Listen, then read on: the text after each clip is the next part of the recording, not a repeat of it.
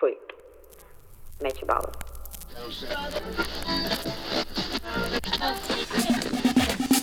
Hello, hello, hello. Você já se auto-sabotou? Vive em relacionamentos complicados? Segue entre tapas e beijos com a sua família? Já esteve perdido em algum momento na sua carreira? Você não está sozinho. Em Psicologia Sincera, eu, Ana Luísa, E eu, Ana Tereza, vamos comentar os mais diversos assuntos do nosso cotidiano, sempre com uma opinião sincera. pode ser que você se identifique ou não com as nossas análises e reflexões. Mas aí você vê se a carapuça serviu. E aí, pessoal, bem-vindos a mais um episódio aqui do Psicologia Sincera. Sejam bem-vindos.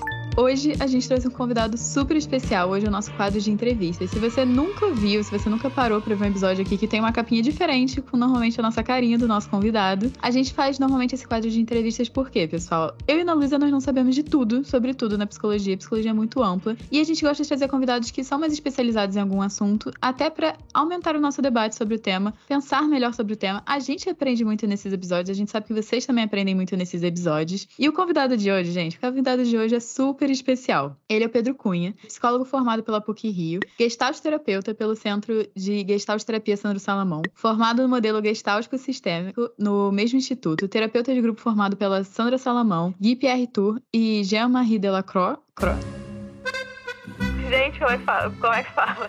Delacroix. Delacroix. Botaram até o jardineiro Willy pra ensinar francês. Bonjour! Seus diabinhos alcahuetes! Terapeuta de família e casal pelo IPUB, coordenador de processos grupais do CGT Sandra Salamão, tutor da formação em Gestalt Terapia e supervisor clínico, estudioso e militante das temáticas de gênero e sexualidade há mais de 12 anos. Tem sido conselheiro de projetos sociais de acolhimento à comunidade LGBTQIA+. Gente, já só com esse currículo aí, vocês vão ter que ouvir o episódio até o final, né? Pelo amor de Deus. Você entendeu, velho? E Ana Luísa, conta como é que ele veio parar no podcast, como é que vocês se conheceram. E aí, gente, convidado de peso aqui, né? O Pedro Cunha, na verdade, ele estudou com a gente.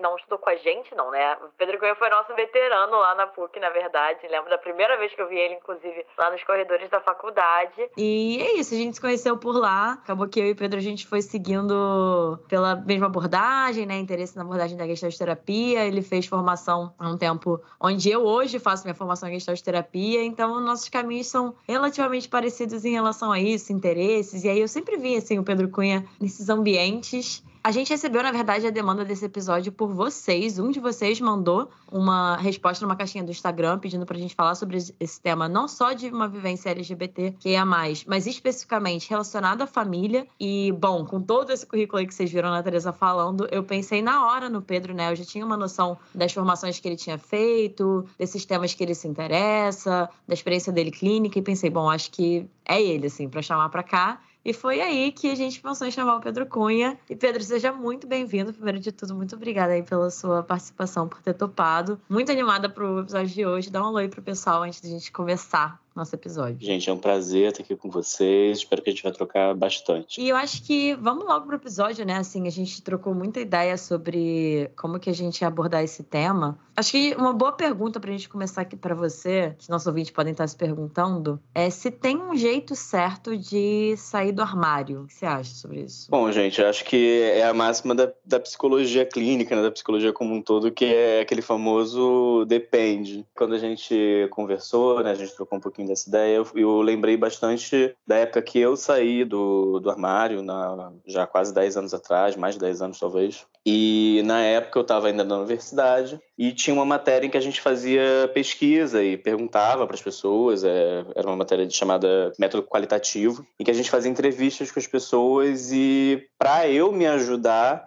eu fui pesquisar sobre como é que as pessoas saíam do armário, né? E eu lembro que a gente tinha que fazer 20 entrevistas e a gente teve 20 histórias completamente diferentes uma das outras, assim. De pessoas que foram tiradas do armário, de pessoas que foram perguntadas pelos, pelos familiares, pessoas que foram bem recebidas, mal recebidas, que foram expulsas de casa, que foram completamente acolhidas, que foram por decisões próprias, que se planejaram, outras que simplesmente um belo dia saíram né? Então, acho que não tem uma forma correta especificamente dentro disso tudo, porque cada história é uma história muito particular, as pessoas sabem das próprias vivências, o acaso está aí também nesse sentido, né? Acho que nesse aspecto Conheço algumas histórias de pessoas que os pais descobriram por, por áudios, por conversas de, de, Facebook, né, de Orkut, que seja na época, MSN, né, alguns anos aí já na, no mundo virtual. Hoje em dia, o TikTok e tantas outras formas também das pessoas começarem a pesquisar e se interessar por esses assuntos. Então, o ponto principal é esse: não tem uma, uma forma correta, né? não tem um jeito certo das pessoas saírem do armário. Tem um jeito que é e como que a gente vai lidar com isso. É, eu fico pensando muito sobre, assim, uma coisa que eu converso muito com amigos ou colegas de profissão é de não julgar, né, a forma das pessoas, porque é meio contraditório, me parece que hoje, como. Graças a Deus, né? E há muitos outros motivos também, inclusive a militância. Já é um tema muito mais aberto, né? Comum das pessoas falarem sobre. A gente estava até falando sobre isso, né, Pedro, antes da gente começar aqui a gravar, da diferença de hoje para quando a gente estava vivendo as nossas adolescências aqui, né? Nós três. E que bom que hoje é mais falado, mas às vezes eu vejo algumas pessoas julgando, inclusive, quem ainda tem, sei lá, necessidade de fazer uma grande saída, de, sei lá, postar em rede social ou artistas quando se assumem de alguma determinada forma. Não sei, mas é uma ideia que a gente fica trocando em relação a um certo julgamento do tipo, ai, mas passou dessa fase, já já passou, ninguém liga mais tanto.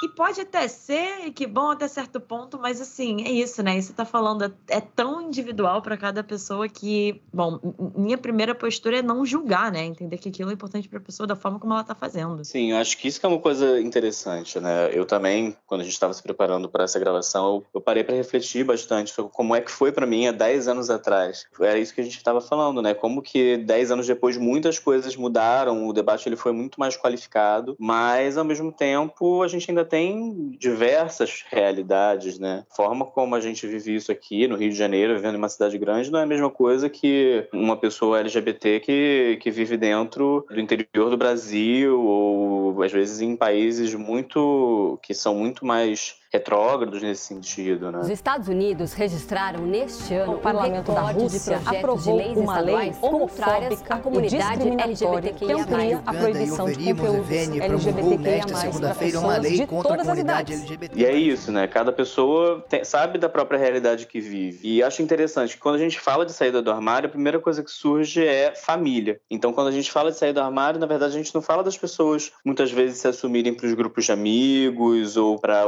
outros, outros, outros campos da vida. A gente fala normalmente de sair para a família, né? Essa, se assumir para a família, saída do armário para a família. E hoje em dia mesmo, ainda existem muitas pessoas com seus 30, 40, 50 anos que não são assumidos para a família, né? Eu fiz aspas, assumidos porque cada pessoa sabe da própria vivência, a possibilidade de violência que pode vivenciar. Só que quando a gente fala de saída do armário, você tem vários níveis de saída do armário. Você sai do armário para tua família, você sai do armário para o seu grupo de amigos, você sai do armário para o trabalho, para outros tipos de grupos sociais, para a internet como um todo, né? Então, hoje em dia você tem um campo muito amplo de saída. Algum tempo atrás eu me deparei com, com um vídeo, se eu não me engano, do Porta dos Fundos, que é um canal que tem muitas questões importantes que eu acho interessantes de, de trazer como debate, mas que eles traziam sobre isso, assim. Bandido não, você tava saindo do seu armário. Quê? Tô saindo do seu armário, sou gay, resolvi me assumir. É do meu armário? Do seu armário.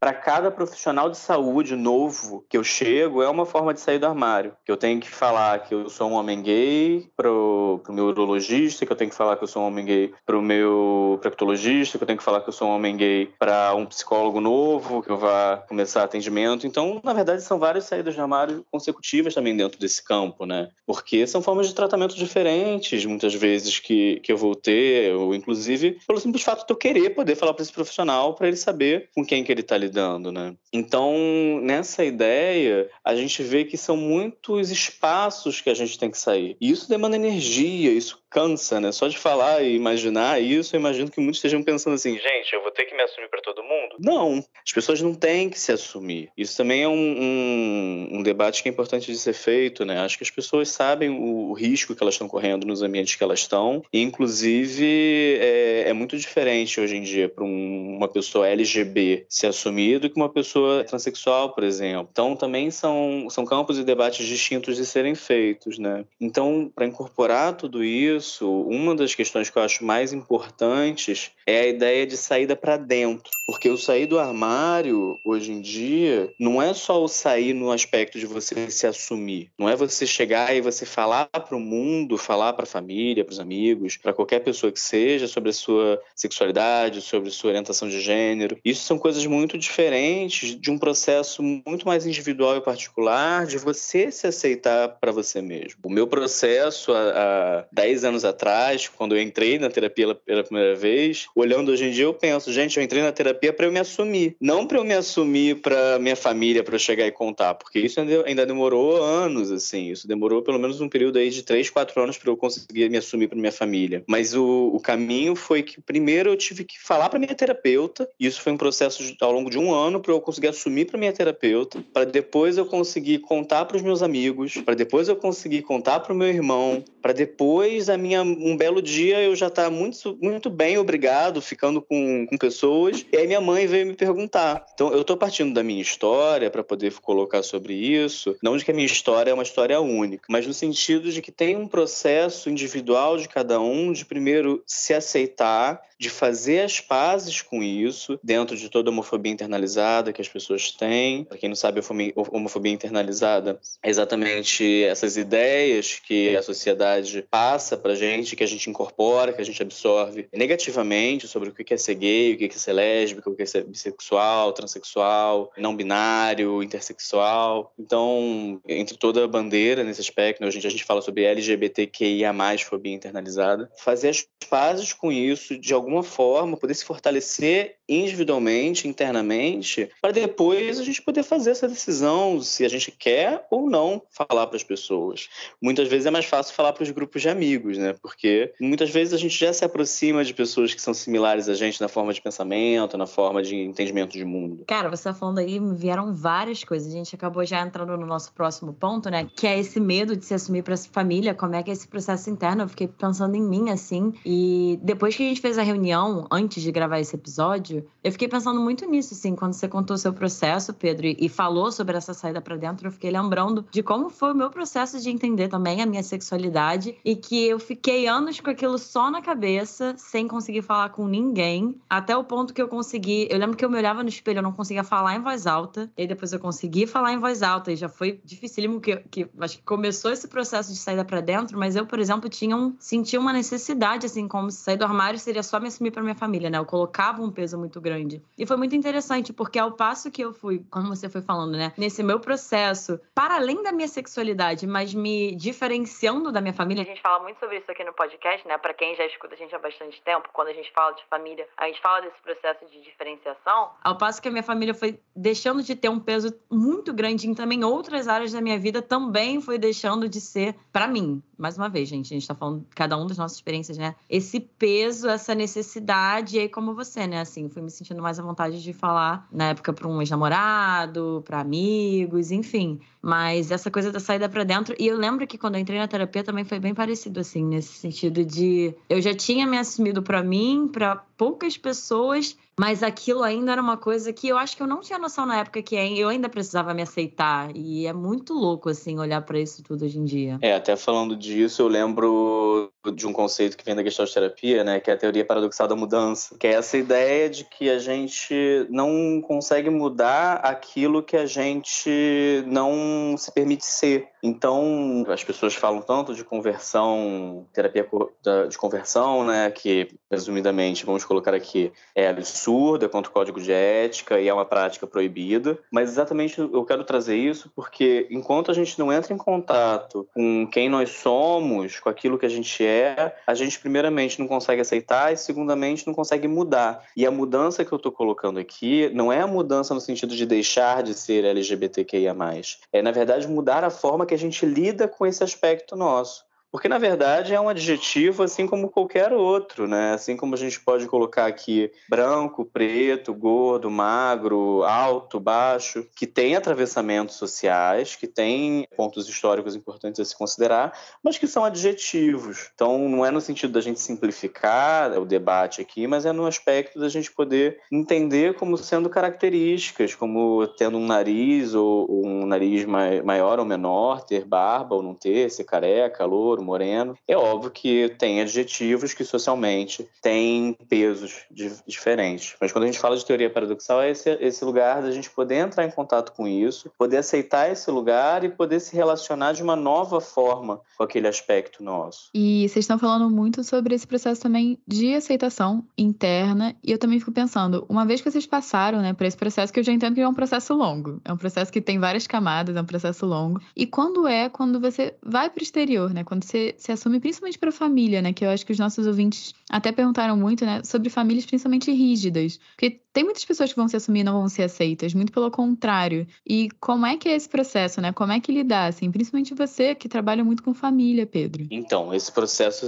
aí já vai ficando um pouco mais complicado, né? Um pouco mais complexo. As terapias como um todo, né? O individual acaba sendo um pouquinho mais simples, a terapia de família é um pouco mais complexo e a de casal, então, é mais, mais complexo ainda, porque a gente lida só com um, um terapeuta com, com duas pessoas ali. Mas, nesse sentido, eu acho que, primeiramente, é interessante é esse entendimento inicial, né? A pessoa ela quer ou não se assumir para a família. Acho que esse é um questionamento que é importante a gente fazer. Eu tenho clientes que eles não são assumidos para a família até hoje, por exemplo. Eu tenho colegas que não são assumidos para a família até hoje. E para eles isso não é uma questão porque não mexe com a forma deles de estar tá lidando com o mundo, de lidar com a família também como um todo. Para eles isso não é uma coisa importante. E eu acho que nesse sentido tem um movimento muito grande hoje dentro do, da própria comunidade disso, assim, de cada um tem seu tempo e eventualmente as pessoas elas não precisam se assumir para as famílias. Porque durante muitos anos teve muito esse debate, não, você tem que se assumir, você tem que confirmar esse lugar. Mas a gente já está conseguindo ocupar os espaços de outra forma, que de alguma maneira essa necessidade de que as pessoas se assumissem para a família, ela foi de alguma forma superada ou colocada um pouco de uma forma mais relativizada. Inclusive porque hoje em dia a gente vê que nem sempre é seguro para as pessoas para elas se assumirem para as famílias, né? No sentido de violências físicas, de violências econômicas, econômicas, psicológicas, emocionais, inclusive sexuais. Então, a possibilidade ou não de se assumir para a família sempre passa por, por todos esses aspectos. É muito comum, e até hoje em dia, de que as pessoas elas passem por alguma forma de violência a partir do momento que elas se assumem para a família, né? Muitas vezes já antes mesmo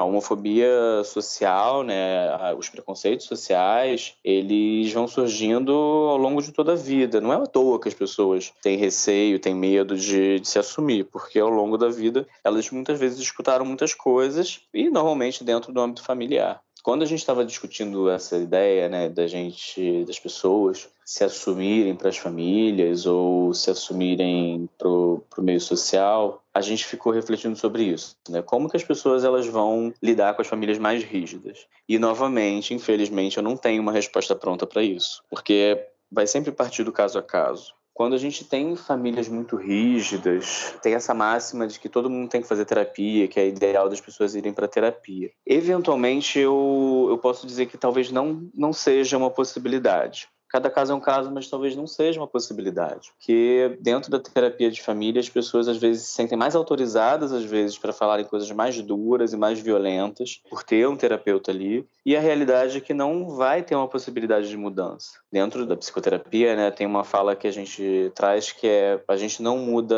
pai e mãe, e segundo lugar, a gente não muda ninguém. Então são duas regras para dizer que a gente não muda pai e mãe, só para vocês terem uma ideia de, de, de como é, né? Então, nesse aspecto, as famílias rígidas, elas muitas vezes elas vão ter esse momento. Às vezes pode ser uma família que é rígida num primeiro momento e que vai necessitar de um certo tempo para que tenham a possibilidade de uma flexibilização, né? Às vezes isso ao longo de um ano, dois anos, dez anos. E eventualmente tem pessoas que não vão mudar a forma de ver o mundo, a forma de interagir com essa temática. Então, Hoje em dia tem grandes grupos de pessoas, isso não só dentro da temática é, LGBT, mas em vários campos, que colocam exatamente a possibilidade do corte com essas relações familiares. Né? Por que, que você vai estar em uma relação que é violenta, que é agressiva com você, simplesmente pelo simples fato de quem você é? Então, se não tem uma possibilidade de diálogo genuíno, eventualmente a possibilidade de um corte é real. Aí o trabalho vai ser dos nossos clientes, falando como terapeuta, mas também falando de nós como comunidade, como um todo, de passar por esse processo de luto propriamente dito, né? Porque é isso, a gente tem esse desejo de, de que as coisas possam ser de uma forma melhor, do jeito que a gente gostaria, mas tem um luto de aceitar que não necessariamente as coisas vão poder ser Então, acho que, que esse é o cuidado que a gente tem que ter, né? De eventualmente aceitar o, o limite do outro, aceitar que não tem uma possibilidade de diálogo ali. E só podendo fechar essa ideia, eventualmente pode ter uma possibilidade de diálogo, sim. E aí é quando tem a questão do tempo, porque também eh, nós temos um tempo para nos aceitar, nós temos um tempo para poder passar por esse processo, né? Então, nesse sentido, as famílias também têm. Colocar aqui como sendo advogado do diabo, mas é porque eu sou um terapeuta de família e tenho um olhar sistêmico. Então, nesse sentido, o que acontece é que o, os familiares, os pais e as mães, eles muitas vezes também vão passar pelos próprios processos de luto, daquela figura do filho idealizado, daquela figura das expectativas que as pessoas tinham para os filhos. Na minha própria vivência familiar, né? A minha mãe, ela passou pelo luto de talvez não ter um neto para ela aquilo dali foi uma temática muito grande. Até que um dia eu olhei para ela e falei: "Mãe, eu ainda posso te dar um neto, não, não, sou infértil, isso é uma possibilidade, mas não, não é uma coisa que eu estou pensando para agora, assim. Na época eu tinha 19 anos, eu não estava nem pensando em ter filho. Hoje em dia ainda não penso, mas, enfim, isso foi uma pauta para ela e que quando quando eu me dei conta disso que eu pude colocar isso, mas que eu dei essa devolutiva para ela, né? Então também tem esse lugar da gente poder refletir que as famílias, né, os familiares, eles passam também processos, inclusive dos medos das próprias projeções cristalizadas, né? Ah, eu tô falando muito chique. Assim, de, de visões muito cristalizadas que eles têm às vezes das próprias famílias de origem deles. Então, um, uma das coisas que eu vivi na minha história e que eu vejo muitos clientes meus vivendo é os pais falando para que os filhos não contem para os avós, não contem para os tios, não contem para os primos, porque eles têm ainda visões muito antigas de como é que aquelas pessoas iriam viver com aquela informação, né? Como é que iriam lidar e às vezes esses pais eles têm medo de que esses filhos eles passem por processos de violência dentro da família ou que façam fofoca deles como pais. A gente sabe que tem muito isso, né? E na verdade, quando a gente vai ver no dia a dia, os avós eles mantêm relações muito mais tranquilas com essas informações do que os próprios pais. Então, eu acho interessante a gente pensar nisso, né? Porque muitas vezes nós temos uma visão cristalizada dos nossos pais, de como é que eles vão lidar com aquela informação, e os nossos pais, eles vão ter visões cristalizadas de como os pais deles vão viver aquela informação. E às vezes não é aquele bicho de sete cabeças que a gente tá pensando. Eu tô pensando em várias coisas aqui com você falando, acho que não vai dar pra trazer tudo, até porque eu tô preocupada com o tempo, mas em relação a isso que você falou agora, Pedro, eu fiquei pensando que assim, infelizmente, acho que não só nesse caso, né, na real, acho que em todos você trouxe a questão da terapia. Da máxima da terapia, né, que a gente não muda nossos pais, a gente não muda ninguém. Que me veio assim, de fato não, não tem garantia, né? Não existe uma garantia, não existe uma garantia de aceitação, não existe uma garantia de mudança, embora seja é fácil, entre aspas, porque não é fácil a gente falar isso aqui, mas assim, é um processo mesmo de, de aceitar, né? De sair desse lugar. Eu também já me vi muito nesse lugar de querer mudar meus pais, não só nisso, né? Em outras coisas, mas nesse caso especificamente, assim, de não, mas eu vou ensinar, não, mas eu vou, eu vou mudar. E às vezes até pode acontecer, mas eu acho que sair desse lugar de viver sua vida em prol disso, assim, né? Em prol de. É muita energia que a gente gasta, né? Teve alguma coisa que você falou sobre a energia, acho que foi das várias saídas. Mas enfim, fiquei pensando muito nisso. E aí, caminhando para nossa próxima pergunta aqui, você já trouxe um pouquinho, mas queria que você falasse mais, assim, de quais são os outros recursos para essa pessoa conseguir tentar lidar com, com essa família muito rígida, né? Então, buscou essa aceitação ali e não necessariamente conseguiu. E aí, quais são esses outros recursos? Eu fico até pensando também nesses recursos dentro de a pessoa sair do armário, né? Como ela pode se munir para ela se fortalecer também, tanto em grupos de amizade, enfim, para a sociedade como um todo, assim, né? Como é que a gente pode orientar assim para a pessoa se fortalecer um pouco nesse momento que eu imagino que seja um momento que ela fica muito vulnerável também. Sim, quando a gente estava discutindo isso, a gente falou muito sobre um conceito que vem daquele livro é, Longe da Árvore, né? Agora não lembro o nome do autor, vocês podem até depois botar aqui um, um adendo. Andrew Solomon. Mas que ele, ele é um homem gay, um jornalista gay, e ele, no primeiro capítulo, ele coloca exatamente sobre a história dele de saída do armário. E aí ele traz a ideia de famílias verticais e famílias horizontais. Famílias verticais são as famílias tradicionais, né? Essa ideia da, da família pai, mãe, filhos, é, avós, avós, tios, que eles transmitem religião, que eles transmitem valores, transmitem muitas informações nesse sentido. E ao mesmo tempo ele traz essa ideia das famílias horizontais, que são essas famílias que as pessoas fazem por semelhança. E aí eu até tenho que agradecer muito a minha família nesse sentido e, e a minha mãe, porque de alguma forma ela me autorizou a buscar a minha família horizontal. A minha mãe, ela tem uma fala que é amigo é irmão que a gente escolhe. Então, para mim, no meu processo terapêutico, isso foi muito forte para eu poder me munir mesmo. Eu não gosto, que é um termo muito mas poder me, me nutrir de outras formas de ver o mundo. E isso vem pelos amigos que a gente faz, por diferentes grupos sociais, inclusive pela própria informação mesmo, através da, da internet. Hoje em dia a gente pode se deparar com muita informação que problematiza os preconceitos propriamente ditos. Eu lembro que para mim, eu falei do Porta dos Fundos, né? Um vídeo que foi muito importante para mim lá atrás foi aquele "Não é por eu ser gay que" que falava que tinham mil formas das pessoas serem gays. E aí eu olhei para aquilo e falei, opa, peraí, então tem outros jeitos, tem outras formas. E hoje em dia acho que isso é muito mais evidente, mas na época, para mim, ainda como um jovem ali me descobrindo, muito importante e é uma coisa muito simples de, de, informação. E como eu falei antes, né, a gente normalmente se aproxima nas nossas vivências de pessoas que têm formas de pensar similares às nossas, né, similares às nossas. Então, a gente, dentro dos nossos grupos de amizade, muitas vezes vão ter pessoas que vão ser empáticas àquilo que a gente está dizendo. E também, se essas pessoas, se a gente se assume essas pessoas não são empáticas,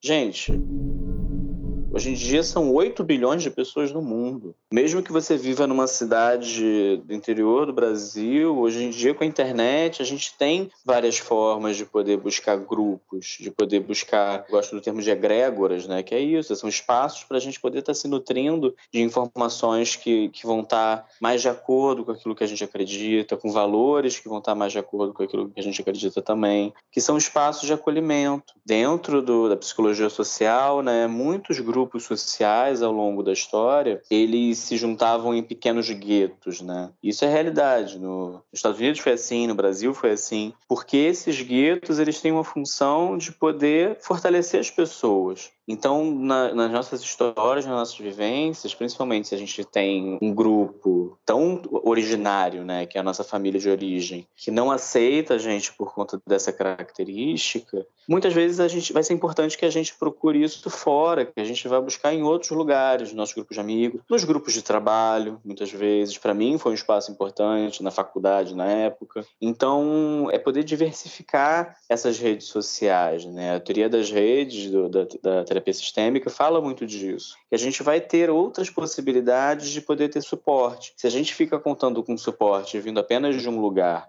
e esse lugar não dá suporte para gente, aí que a gente fica sem, sem apoio, que a gente fica enfraquecido, que a gente fica vulnerável. É, eu gosto muito dessa, dessa noção de procurar no mundo, e nesse caso nas relações, enfim, no mundo no geral, né? Aquilo que a gente não teve ou não pôde ter nas nossas famílias pelo motivo que for, né? E aí, se isso é aceitação, é acolhimento, enfim, é isso, né?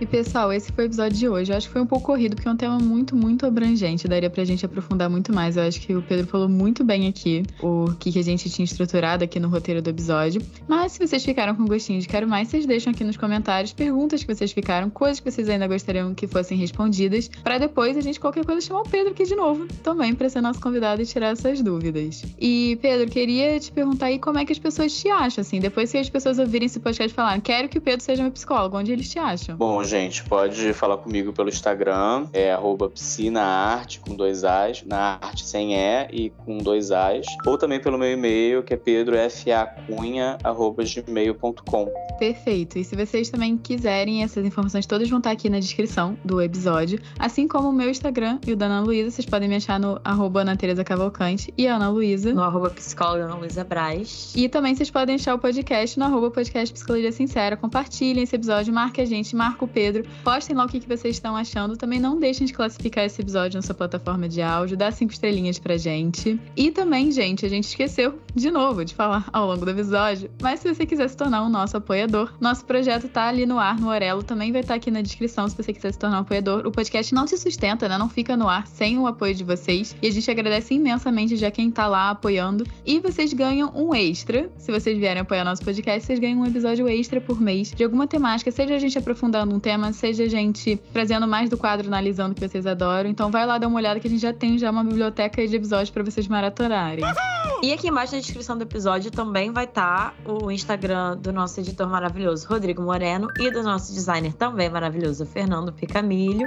Vamos aproveitar só mais um pouquinho o Pedro aqui. Para ele contar pra gente algumas indicações, se você tiver, Pedro, de filmes, séries, livros, o que for dentro dessa temática que você acha que pode ajudar, que pode agregar aí pra galera que tá ouvindo. Bom, quando a gente conversou, até foi difícil de lembrar na hora, né? Algumas coisas. Eu fui dar uma, uma olhada e eu fui me lembrando, assim. Tem um clássico brasileiro, que é aquele Hoje Eu Não Quero Voltar Sozinho, que é lindíssimo. Começou como um curta e depois se tornou um filme. E a gente até tava falando também de alguns, algumas séries mais adolescentes, né? Aquela com Amor Simon, aquele filme, a série com Amor Vitor, que foi um spin-off feito também na mesma obra. Tem Heartstoppers, tem algumas séries mais infantis, como She-Ra, Steven Universe, acho que são coisas interessantes, alguns filmes da Netflix que são muito diversos. E tem um filme mais antigo que é Orações para Bob, que eu acho lindíssimo de ver. É um pouco mais denso, mas eu acho sempre bom lembrar dos clássicos nesse sentido. Bom, anotadíssimo e todas essas indicações do Pedro também vão estar aqui na descrição do episódio. E antes de a gente fechar, só agradecer mais uma vez, Pedro. Muito obrigada por ter vindo aqui com a gente, por ter trazido seu conhecimento, sua experiência, tanto profissional quanto pessoal. Muito obrigada de verdade pela sua presença. Gente, foi muito, muito bom estar aqui com vocês, foi ótimo podem me convidar sim. Então, gente, pergunta muita coisa sobre essa temática que eu tenho muita coisa para dizer. E agora sim, gente, um beijo e até o próximo episódio.